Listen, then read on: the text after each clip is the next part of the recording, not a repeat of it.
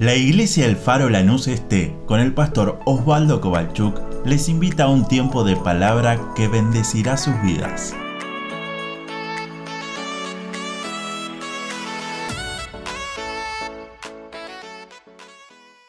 Lo que hemos leído es lo que se llama en la Biblia la bendición sacerdotal. No estuvimos el domingo pasado por el Día del Niño, así que feliz día para todos a ese niñito que llevamos adentro. Pero hablamos de la importancia de poder orar como familia. Y hablábamos en esta oración y pedíamos a Dios en esta oración que Dios pueda bendecir a todas las familias. Cuando Moisés hace esta oración y le dice a Aarón y a sus hijos, ustedes tienen que bendecir así, de esta manera, a veces lo podemos leer simplemente como frases sueltas, hechas. Pero déjenos en esta mañana meditar unos minutos antes de celebrar el Día del Niño allí afuera en la calle. ¿Qué significaba cuando Aarón hacía esta oración? De hecho, se siguió haciendo a lo largo de los años.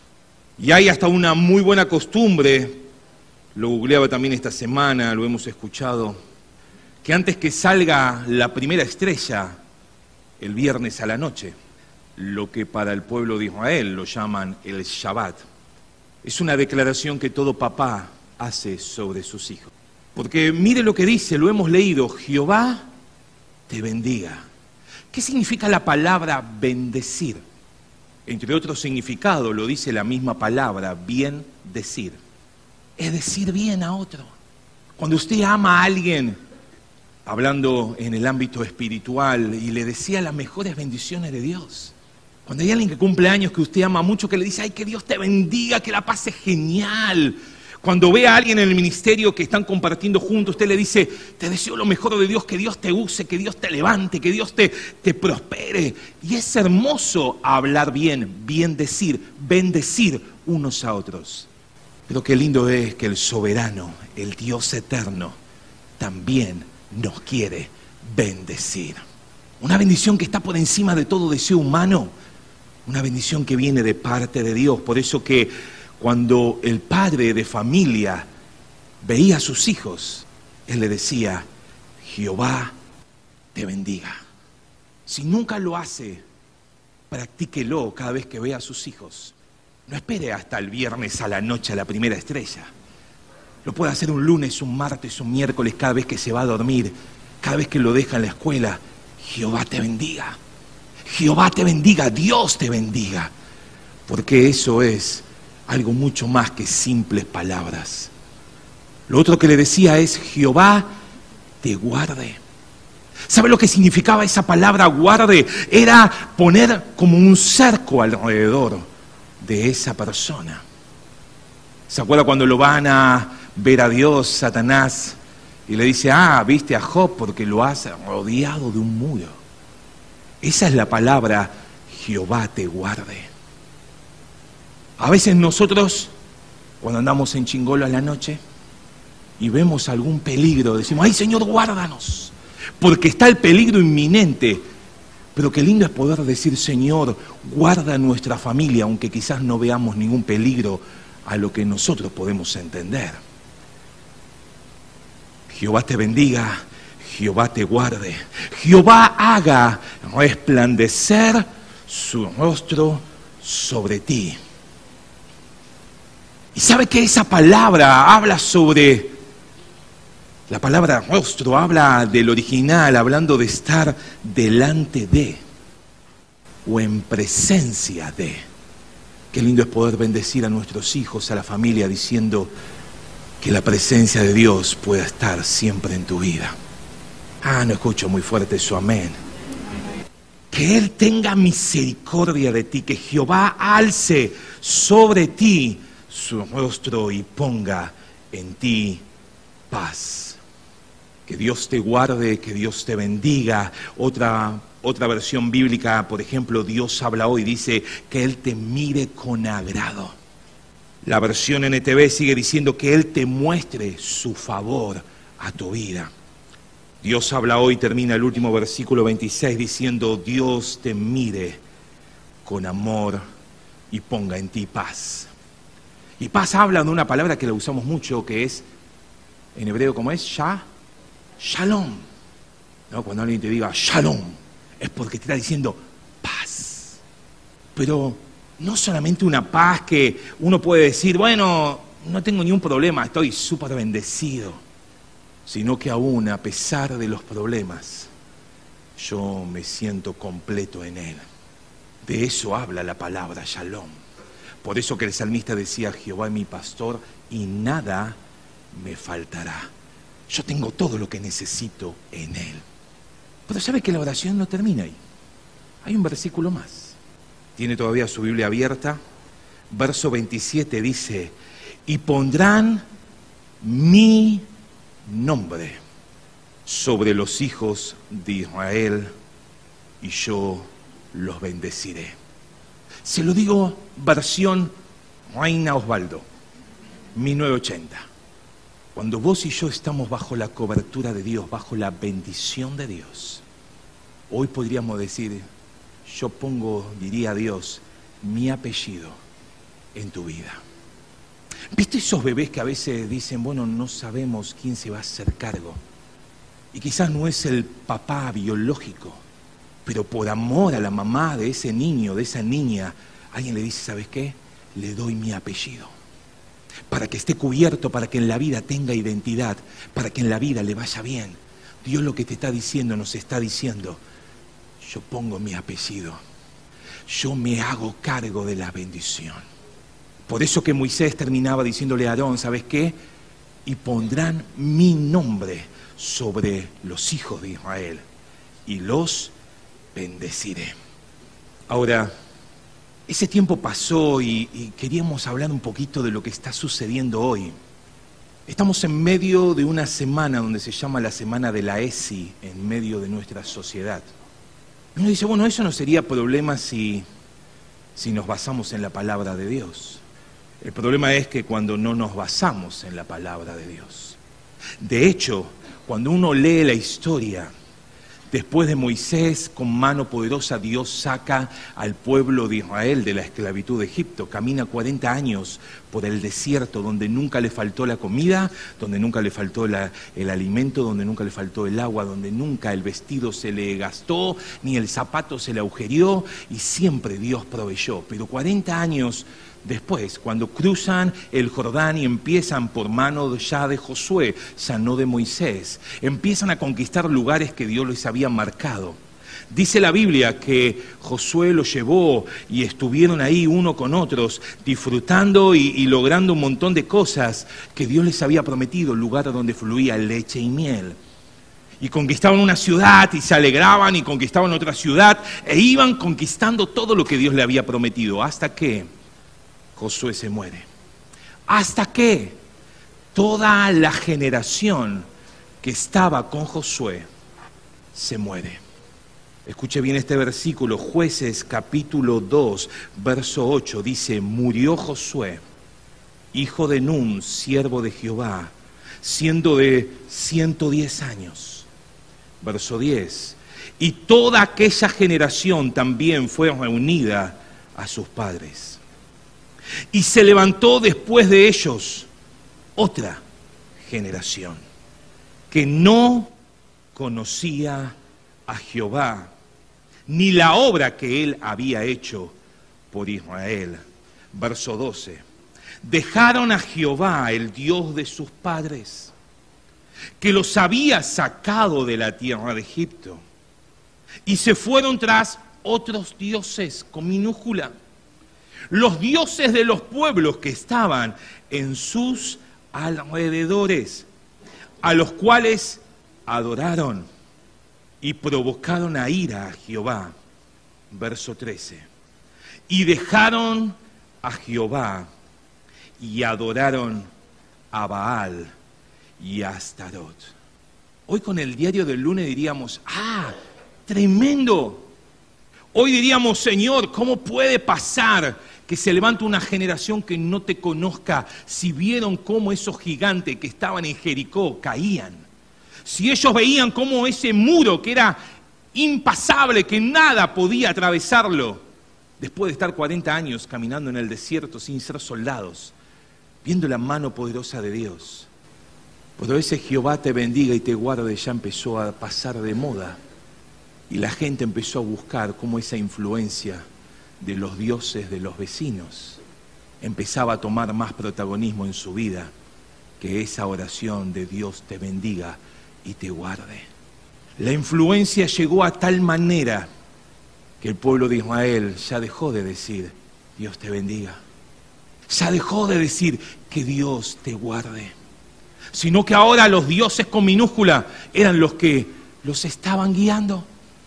Ellos su adoración ya no lo hacían al Dios de sus padres, sino simplemente a un Dios Baal que se podía ver y tocar, pero que no escuchaba ni podía hablar. ¿Cómo está hoy la influencia en nuestro mundo, en nuestro país, en nuestra ciudad, en nuestra familia? ¿Cómo enfrentamos el día a día? Saben que cuando nació nuestro primer hijo, llegamos a, a casa y en realidad llegamos a la casa de mi hermana. Tuvimos unos días ahí y, yo recuerdo haberme arrodillado y, lo puse en la cama y dije, ¿y ahora qué hago? Y sentí que sobre mí cayó una responsabilidad sobrenatural que hasta el día de hoy eh, no se me fue. Eh, Dios, eh, muchas veces los padres creemos que que nuestros hijos son nuestros y no nos damos cuenta que Él nos prestó, nos prestó, nos prestó para que los acompañemos a, a un propósito. Y yo creo que hoy generalmente las madres sabemos mucho de, de cuidarlo de los riesgos físicos a los chicos, ¿no? Y estamos haciendo barreras, sobre todo cuando son más chiquitos estamos poniendo puertas o, o cercos para que ellos no, no tropiecen, no se caigan, no se lastimen. Entonces sabemos mucho de riesgos físicos. Y Dios me hablaba de eh, cuánto sabemos de, poner barreras, cercos en, en la parte espiritual. Y quiero contarles desde la parte de adentro, de lo que estoy viviendo, eh, de lo que viven nuestros hijos. Se ha desatado una ley sobre la educación tremenda. Escuche, se ha desatado una ley sobre la educación.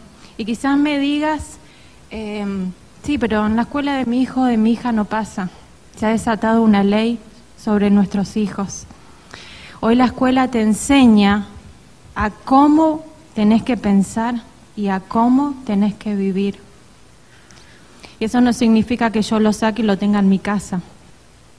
Esta semana un compañero le dice a, a un alumno, tenés que decirle a tu maestra que cambie la forma de pensar, que tiene que cambiar y traer las nuevas ideas directamente. Uno como, como docente se da cuenta quién está bajo esa cobertura, bajo ese cerco, y quiénes no.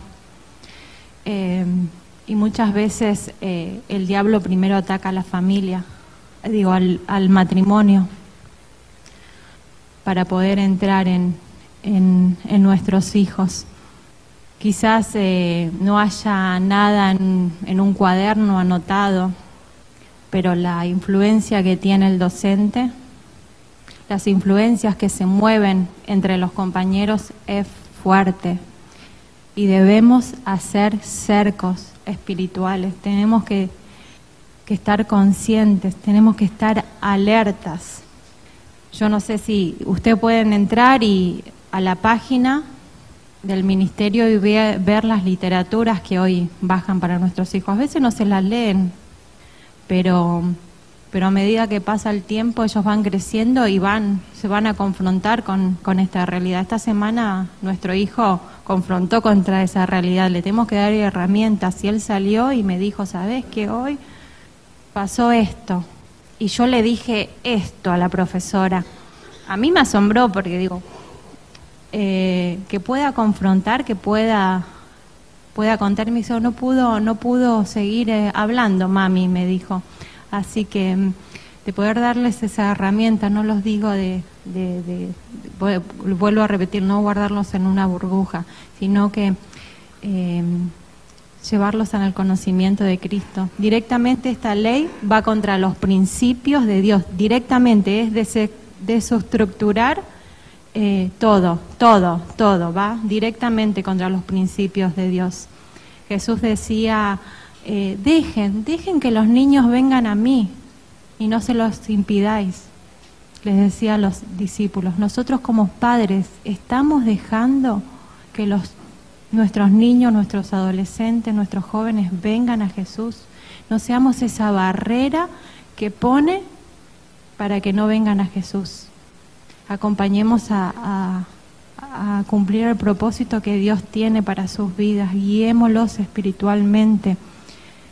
Eh, démosles herramienta, que ellos puedan crecer en el conocimiento de Dios para que ellos también puedan tomar decisiones, porque uno a veces quiere tomar esas decisiones y darles las herramientas, decirle, a ver, ¿por qué no? Porque bajo la luz de la palabra de Dios dice, esto no es bueno, esto no nos edifica. No decirle no, sino que mostrarles para que ellos vayan creciendo en ese conocimiento y puedan ser bendecidos ellos, sus hijos, y como matrimonio poder mantenernos en, en oración, cubrirlos, Bendecirlo, como decía Osvaldo. No te olvides de bendecir, de orar por tu hijo. No importa cuántos años tenga, no importa.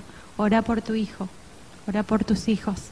Que, que esta bendición pueda, que pueda, esa, esa cultura de bendecir a tus hijos pueda estar en, tus, en tu casa, así como la cultura de tomar el mate, que sea esa cultura ya arraigada a nuestras vidas y podamos bendecir a nuestros hijos. A veces no nos damos cuenta, pero están más de 6, 7, 8 horas en la escuela todos los días. Ah, pero fue a la escuela bíblica una horita el domingo y ya está. Ah, pero estuvo en el grupo de jóvenes una hora los sábados, dos horas y ya está. En medio del pueblo de Israel había una cultura o había una forma de decir cuando ellos iban a bendecir, que es que Dios te haga como a Efraín y a Manasés. ¿Quiénes eran Efraín y Manasés? Eran los hijos de José. ¿Te acordás? José, el soñador. Ese que había visto lo que Dios iba a hacer. Ese que sus hermanos se burlaban. Pará, papá, ¿qué te crees? ¿Quién sos? Que nos vamos a inclinar ante vos. ¿Te acordás esa historia? Termina siendo vendido por sus hermanos. Termina yendo a Egipto. Termina siendo esclavo en la casa de Potifar. Una mentira de parte de la esposa de, de Potifar. Lo hacen de que él esté en la cárcel termina de estar en la cárcel. ¿Por qué? Porque aún estando en la cárcel, Dios lo usa para revelar los sueños, interpretar los sueños de un copero y de un panadero. Tiempo después se habían olvidado de él, pero cuando el faraón tiene el sueño, las famosas siete vacas gordas y siete vacas flacas, que hasta hoy se sigue usando en, los lugares de economía, él le dice, Dios me ha revelado no solamente el significado, sino también lo que ha soñado y termina siendo el segundo después del faraón. Y la historia cuenta que cuando empiezan los siete años de hambre, después de haber pasado siete años de abundancia, dos años después aparecen sus hermanos postrándose, diciéndole, por favor Señor, danos de comer, nosotros pagaremos. Y ahí está la famosa historia de José, pero en medio de ese exilio, él estando en Egipto, le nacen dos hijos. El primero se llamó Manasés, el segundo se llamó o lo llamó Efraín. La historia cuenta, usted la conoce, José luego se da a conocer a sus hermanos, su padre vuelve, o mejor dicho, lo traen hasta Egipto, donde vivía José, toda una ciudad donde ellos estaban, porque él era el José, el segundo después del faraón. Pero cuando Jacob, su papá, que Dios lo cambió su nombre por Israel, por eso que se hablan de las doce tribus, de los doce hijos, pero José, que no termina figurando en el listado de las tribus, pero sí figuran sus dos hijos, Manasés y Efraín. Dice la Biblia en Génesis 48 que cuando Jacob ya estaba por morir, cuando Israel ya estaba por morir, José va y se presenta con sus dos hijos, Efraín y Manasés. Manasés y Efraín.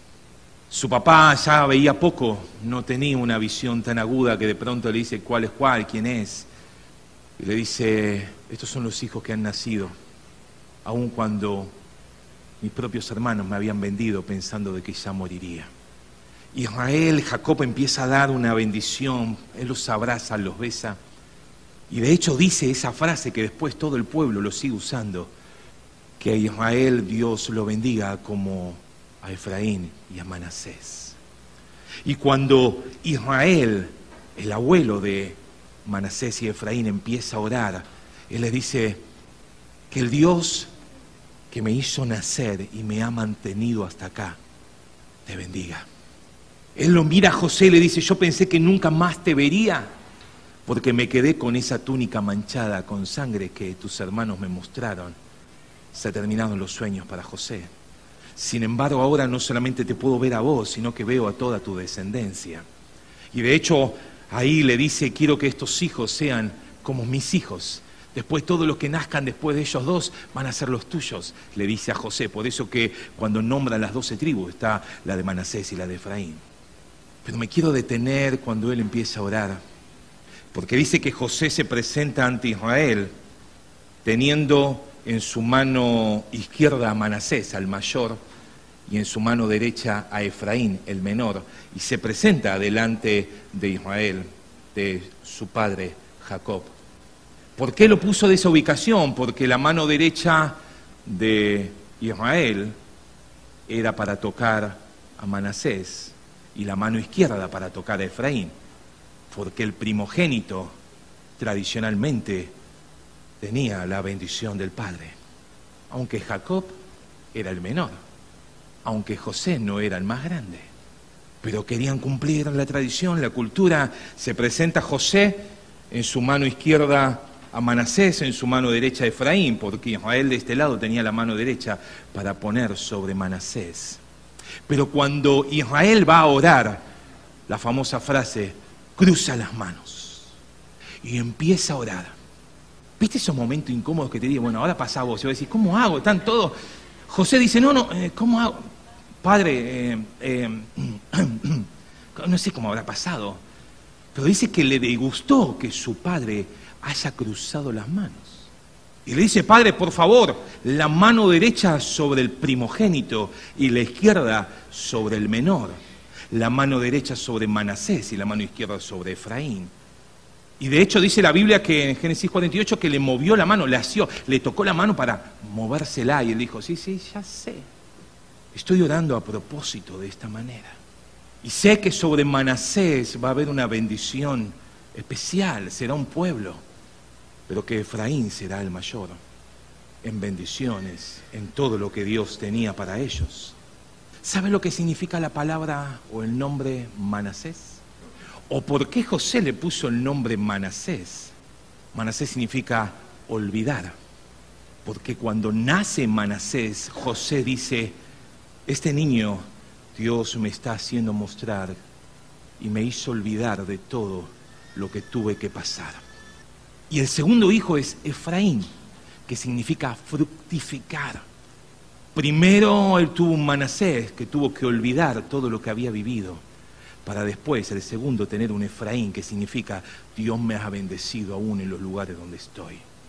Y a veces como papás queremos que ese cruzamiento de manos se cambie, porque yo pienso que es mejor así. La tradición dice que el mayor tiene que recibir más cosas que el menor.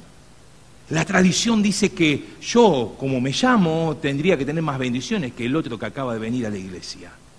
No, no, Dios, las manos así no. Yo la quiero de otra manera.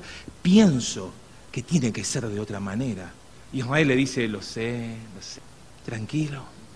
Y a veces como personas frenamos los planes de Dios a veces como papás, como familia, frenamos los planes de Dios porque le queremos hacer descruzar las manos. Lo que Dios hace es perfecto y Él no se equivoca. ¿Puede decir amén a eso o no? Pero claro, nosotros que decimos, no, prefiero de esta manera, prefiero de la otra, prefiero así, prefiero así. De hecho, la palabra de Dios nos marca cómo tenemos, como decía Mariela, Dejar a los niños venir a mí es decirle, Dios te lo entrego. Por eso que cuando oramos por los niños no es solamente orar y ya está y nos vamos. No, no, es entregarle a Dios. Es decirle, Dios ya no es más mío. ¿Y cómo duele? ¿Cómo nos cuesta?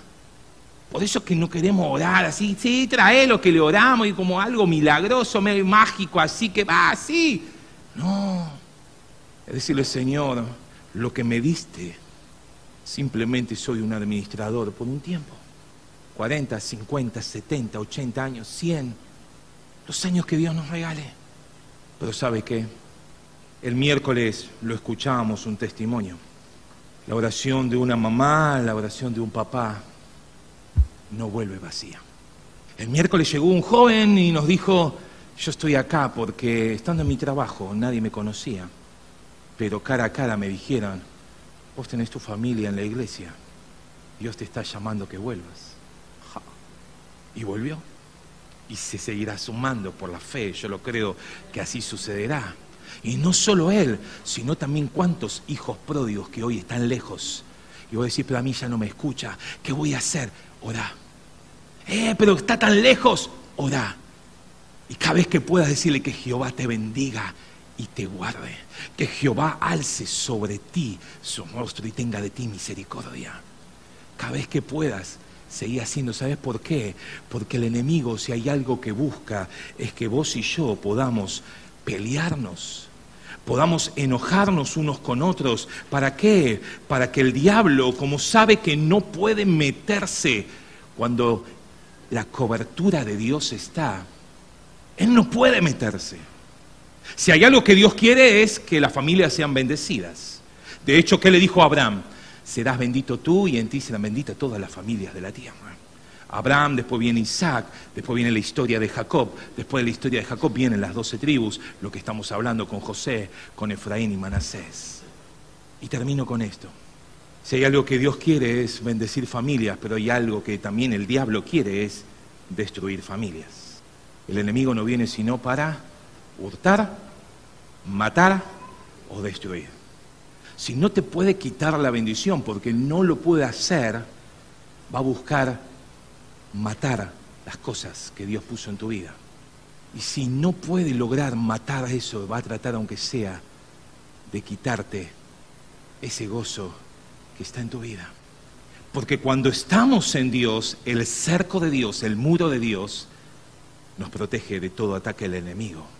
Y nada nos puede pasar si Dios no lo permite. Mire lo que dice Primera de Juan, capítulo 5, verso 18. Sabemos que todo aquel que ha nacido de Dios no practica el pecado, pues aquel con mayúscula que fue engendrado por Dios le guarda y el maligno no le toca. No, no, yo, gritaría, porque uno dice, bueno, ¿qué me, ¿qué me llevo? ¿La credencial para que el diablo no me toque? No. ¿Me compro una Biblia más grande? No. ¿Me, hago firmar la Biblia por algún famoso? No. Si vos y yo estamos en Dios, si nuestra familia está en Dios, si nuestro matrimonio está en Dios, el maligno no me puede tocar. ¿Pero sabe qué? De las pequeñas ventanitas, nosotros. La Biblia dice que si vos con tu mujer te peleás, vos con tu marido te peleás y no arreglás las cosas, es porque Dios no te escucha. Ah, ese que se va, no te escucha. Tu oración tiene estorbo. Si lo tuyo y no podemos controlar lo que vemos en el celular, déjame decirte, son grietas en el muro donde el diablo logra meterse y empezar a atacar a nuestros hijos. Mire, el diablo no duerme. Sabe que los tiempos se le están acabando. Pero él está derrotado en el nombre de Jesús. Pero él sigue buscando a quién devorar. Él sigue buscando a ver qué matrimonio se va a pelear hoy a la mañana cuando no encontraba el pantalón, cuando el mate estaba frío. Porque alguien se va a pelear y es ahí donde puedo meterse, dice el diablo. Enojos donde no se perdonan falta de perdón por años y después decimos, ¿por qué le pasa esto a nuestros hijos? Esta semana me preguntaban, y bueno, pero ¿qué pasa si no voy más a la iglesia voy de vez en cuando? Déjame decirte, si nuestro amor por Dios va menguando, es que nos estamos poco a poco alejando de esa cobertura espiritual. Y empiezan las familias a sufrir, empiezan a que nuestra posición en Dios ya no es la misma que antes Y empezamos a desplazarnos poco a poco y el diablo empieza a ocupar el lugar. Y empezamos a darnos cuenta, ¿qué pasó? ¿Por qué llegamos hasta este extremo? Es que vos y yo le hemos dado permiso al diablo para hacer lo que él quiere. Pero si vos y yo cada día nos escondemos en Dios, si como matrimonio le decimos, Señor, queremos que tú seas el Dios de nuestra familia, si aunque nos duela, le digamos, Señor, te entrego mis hijos. Es que si se me va de misionero, ¿cómo hago? Déjalo. Y si se me casa con alguien que te va, déjalo. Qué difícil. Pero el Jehová te bendiga no es solamente tener las cosas que a mí me faltaron y que Él la tenga. Ah, eso es un detalle. Dice que Dios da mucho más sobreabundante de lo que podemos pedir o imaginar. Y si no tenemos nada, vamos a disfrutar el shalom, la paz, el estar completos en Él. Porque aunque me falte todo, que no me falte su presencia. Aunque nos falte muchas cosas, que le podamos decir, Señor, la bendición de Dios estará siempre en mi hogar. Quizás no tenga la última play, quizás no tenga el último juego, quizás no pueda mandarlo a la mejor escuela de Lanús, pero la bendición de Dios estará en mi hogar. La bendición de Dios estará en mi familia. Pero ¿sabes qué? No le hagamos cambiar las manos a Dios a nuestra manera. No le digamos, Señor, no, no, mejor voy por acá, mejor bendecinos en esto, mejor bendecinos en aquello. Recordad que primero tiene que nacer Manasés y es decirle, Dios, suelto todas esas cosas que vienen por años de mi familia. La Biblia dice que si alguno está en Cristo, nueva criatura. ¿Sabe qué significa nueva? Es nueva, no es emparchado, es un auto medio pelo. Es un auto nunca taxi. Perdona a los taxistas.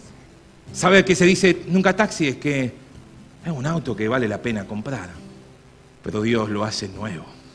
Nuevo ADN, una nueva identidad, un nuevo hombre, una nueva mujer, un nuevo niño, una nueva niña, una nueva familia. Porque cuando estamos en Cristo, las cosas viejas pasaron. Puede haber maldiciones que por años quieren venir a meterse. Si estamos en Cristo, el diablo no tiene derecho. El enemigo no me puede tocar. Ahora, si yo me meto en lugares a ver videos que no corresponden, ah, pero mi mujer no se dio cuenta, ah, el pastor nunca me vio, pero el Espíritu Santo que mora en tu vida, sí lo ve. Sí, bueno, pero no hice nada, simplemente es un problema mío. Déjame decirte, cuando el Espíritu Santo te habla y te dice, acordate que Manasés es para que olvides todas las cosas que el enemigo ha querido venir a ponerte otra vez en la mente. Y hoy queremos orar para que la bendición de Dios esté en cada hogar, en cada familia. Hoy vamos a tener una actividad de niños ahí afuera a las 14.30 horas. Y queremos orar para que Dios bendiga a cada familia de la iglesia, pero también a cada familia de los niños que se seguirán sumando, porque Dios es un Dios que bendice. Y si Dios bendice, el enemigo no me puede tocar. Si tu hijo te dice, che, mamá, papá, me llevas al ensayo, no le diga otra vez, pibe, no tenés otra cosa. Decirle, te llevo. Mamá, papá, hay algo en la iglesia, quiero sumarme. Llévalo, tráelo. Invirtamos tantas horas, invertimos en pavadas. Tantas horas nos pasamos atrás de un celular viendo pavadas. Y a veces nos cuesta traerlo a la iglesia. Bueno, bueno, otro día, bueno, la escuelita te la perdiste un día, no pasa nada, va a la otra. Son jóvenes, tráelo, acompañalo. Ya empiezan a crecer y voy a decir, bueno, ya no quieren que esté yo sentado al lado, no importa. En tu casa bendecilos. ¿Querés que te lleve? Te llevo, te voy a buscar. Y a veces decimos, Señor, qué difícil. Pero acordate cuando le dijiste que Jehová te bendiga. Le estabas diciendo, yo ya no manejaré tu vida.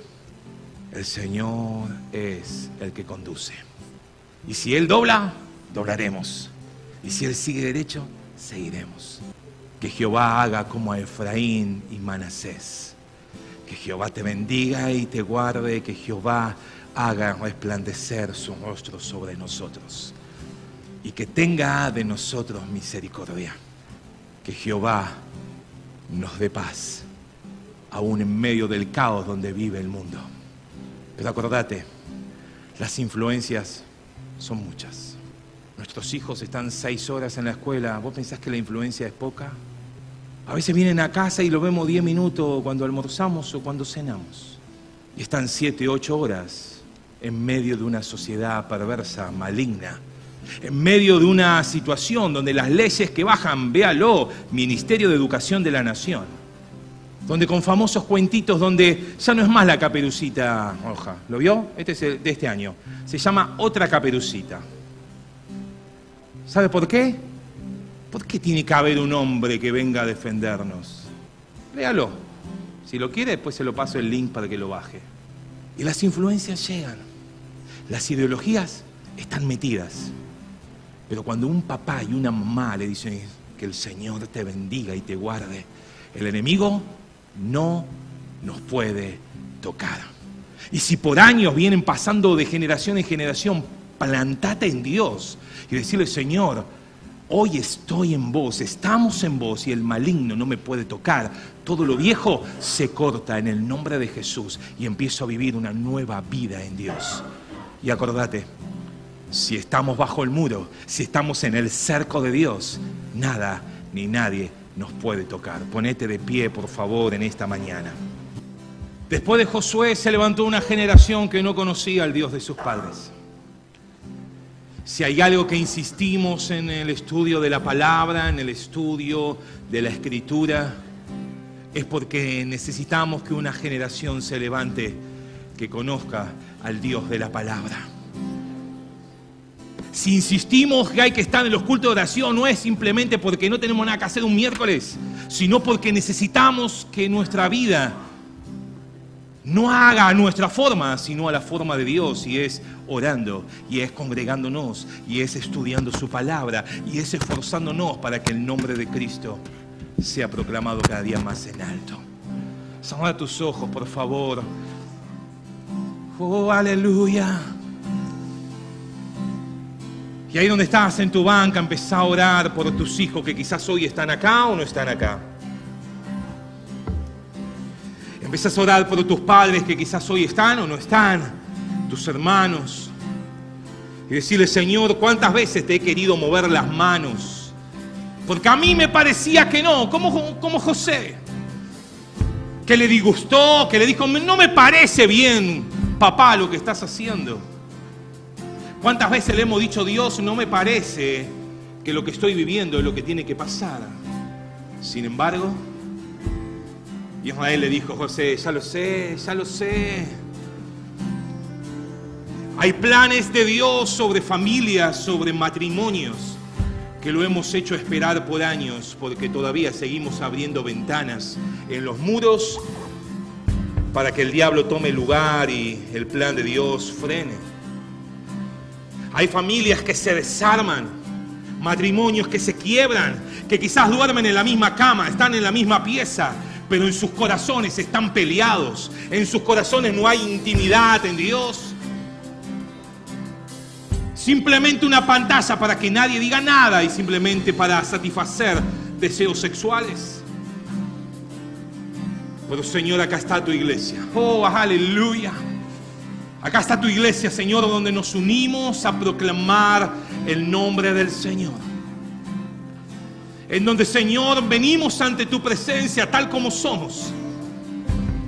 Porque tú nos bendices no por quienes somos, sino a pesar de lo que somos, que te fallamos, que nos equivocamos, que muchas veces queremos cambiar tus planes, aunque tu palabra dice que mis pensamientos son distintos, son mucho más altos de que los nuestros.